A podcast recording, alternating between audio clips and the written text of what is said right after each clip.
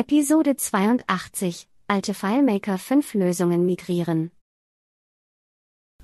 Hallo und herzlich willkommen zu einer neuen Folge Claris FileMaker. also wieder mal mein Versprecher zu einer neuen Folge 5 Minuten Claris FileMaker. So, heute geht es um ein historisches Thema. Ja, auch bei Software gibt es inzwischen Geschichte. Äh, bei FileMaker gibt es jahrzehntelang eine Geschichte und es gibt ein uraltes Dateiformat, das vielleicht viele schon gar nicht mehr kennen. Das heißt FP5. Das vor FileMaker 7 in den letzten Versionen ab FileMaker 5 maßgebend war. Und dieses Format, man höre und staune, ist noch in Systemen draußen vereinzelt im Einsatz. Auch wenn es eine Museumssoftware darstellt, gibt es dann die entsprechenden Windows-Server meistens dazu, die auch Museumssoftware einsetzen, um eine Museumsdatenbank am Laufen zu halten. Es gibt einfach solche Fälle, weil es auch unterschiedliche Gründe gab, die einem natürlich dann der Kunde, die aus der Praxis heraus einfach entstanden sind. Die haben der Kunde dann schon erklärt, warum man das halt so belassen hat. Nun, es ist auch eine komplexe Aufgabe eine Lösung aus FP5 in eine Lösung äh, ins Dateiformat FileMaker 7 war es früher und FileMaker 12 Format FMP12 ist es jetzt zu konvertieren, weil mit einer Konvertierung ist es ja nicht einfach getan. Ich persönlich habe immer wieder solche Anfragen. Es gibt dort draußen solche Systeme und ähm, dann sind die Kunden natürlich froh, wenn jemand darin auch Erfahrung hat. Und da die Erfahrung, das Wissen und die Methoden für eine erfolgreiche Migration von FileMaker 5 auf FileMaker 7 war es früher, eben in, äh, in, in vielleicht äh, inzwischen nicht mehr so gegenwärtig und verbreitet sind, weil es eben schon 20 Jahre her ist, diese, diese Zeit, in der wir das alle sehr, sehr viel durchgeführt haben für Kunden. Und der ein oder andere jüngere Entwickler das gar nicht weiß, will ich hier ganz kurz darstellen, was die wichtigsten Punkte und die Reihenfolge ist, die man vielleicht beachtet, grundsätzlich beim Migrieren von Systemen von FileMaker FP5 in FileMaker FMP 12, also heute halt, um es einzusetzen unter FileMaker 23 auf dem, um auf dem neuesten Stand zu sein.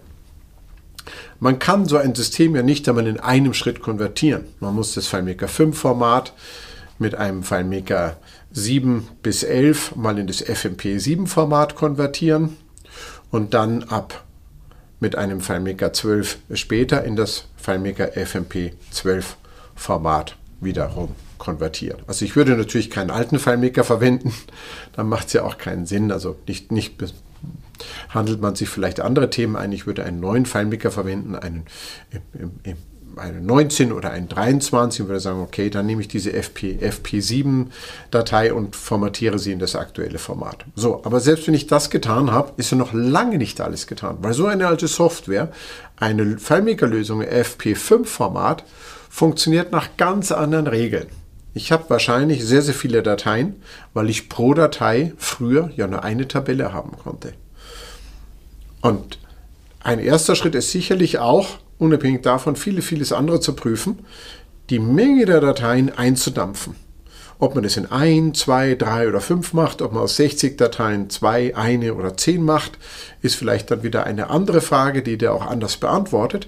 Ich will aber kurz abreißen, was ab, äh, äh anreißen, was man bei diesem wichtigen Schritt alles beachten sollte. Wenn ich also Dateien aus einem FileMaker 5 Format ursprünglich, die ich konvertiert habe, um mit, überhaupt mit ihnen arbeiten zu können, zusammenfassen will, etwas grundsätzlich mal modernisieren will, dann bringe ich sie natürlich in, we in weniger Dateien. Und wenn ich alte Dateien, also mehrere Dateien in einer Datei, Datei zusammenfasse, muss ich eine bestimmte Reihenfolge äh, äh, einhalten, damit alles wieder zusammenpasst automatisch. Und dann habe ich nämlich relativ wenig manuelle Arbeit bei diesem Grundsätzlichen. Und das ist eine gute Voraussetzung. Also, ich habe eine Datei, ich möchte drei alte Dateien in einer neuen zusammenfassen. Der erste Schritt, den ich mache, ich kopiere die Tabellen in die neue Datei. Wenn ich die Tabellen in die neue Datei kopiert habe, lege ich die Tabelleninstanzen und die Beziehungen an. Wenn ich die Tabelleninstanzen und die Beziehungen angelegt habe, lege ich die, Achtung bitte, leeren Layouts an. Nur die Layouts lege ich an, nur die Namen aus allen drei Dateien. Aber leer. Dann lege ich alle Wertelisten an. Und dann importiere ich alle Skripts aus diesen drei Dateien in diese neue Datei.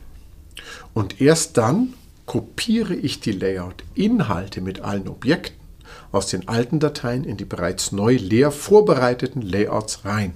Wo liegt hier der Vorteil und der Witz? Der Witz liegt darin, dass dann alles auf dem Layout, seine Tabelleninstanz, seine Felder, seine Relation, alles so wiederfindet, wie es sein muss. Wohlgemerkt, ich darf die Namen natürlich dabei nicht ändern. Wenn ich der Meinung bin, dass die Bezeichnungen in den alten Dateien nicht zielführend oder besonders gut gemacht sind, dann sollte ich erstmal nichts ändern, alles in dieser Reihenfolge durchführen, damit wieder alles zusammenpasst und dann die Namen äh, dann kann ich natürlich machen, was ich will, weil dann hat sich wieder alles gematcht, dann hat sich wieder alles gefunden. Und dann passen die Layouts, die Buttons, dann steht da nicht unbekannt, weil ich irgendwas später früher oder umbenannt habe oder sonst was, dann passt wirklich erstmal wieder alles zusammen. Und dann beginnt natürlich die eigentliche Arbeit, weil viel, viel, viel Optimierung im Detail notwendig ist, um so eine alte Logik heute zum Laufen zu bringen, abhängt natürlich auch davon, wie wurde damals gearbeitet. Es sei nur ein, ein markanter Unterschied erwähnt, abgesehen davon, dass ich natürlich in der Navigation, dort wo ich gesagt habe, gehe zur Datei so und so bei Bezugsdatensatz, heute bei gehe Bezugsdatensatz in den Skripten nur auf ein anderes Layout springt, springe, muss ich diese Befehle durchgehen.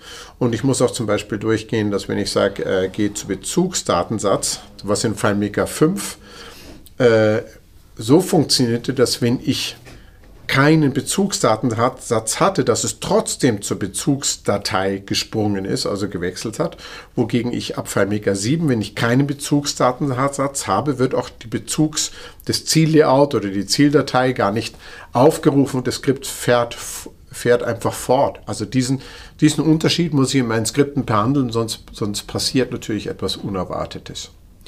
Es gibt viele, viele weitere Regeln und Dinge, die man beachten muss, die man durchgehen muss. Es ist viel Arbeit damit verbunden. Also man sollte vielleicht auch Erfahrung haben mit aus dieser Zeit, wenn man ein solches Projekt annimmt.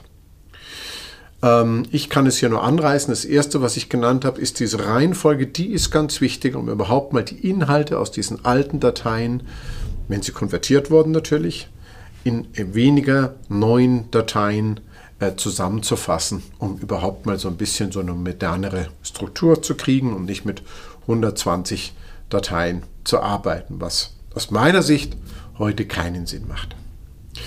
Ich hoffe, euch hilft das weiter, spannende Lösungen zu migrieren und nicht zu erstellen, in diesem Fall. Und ich freue mich auch, wenn ihr wieder dabei seid, wenn es heißt 5 Minuten Claris FileMaker. Tschüss!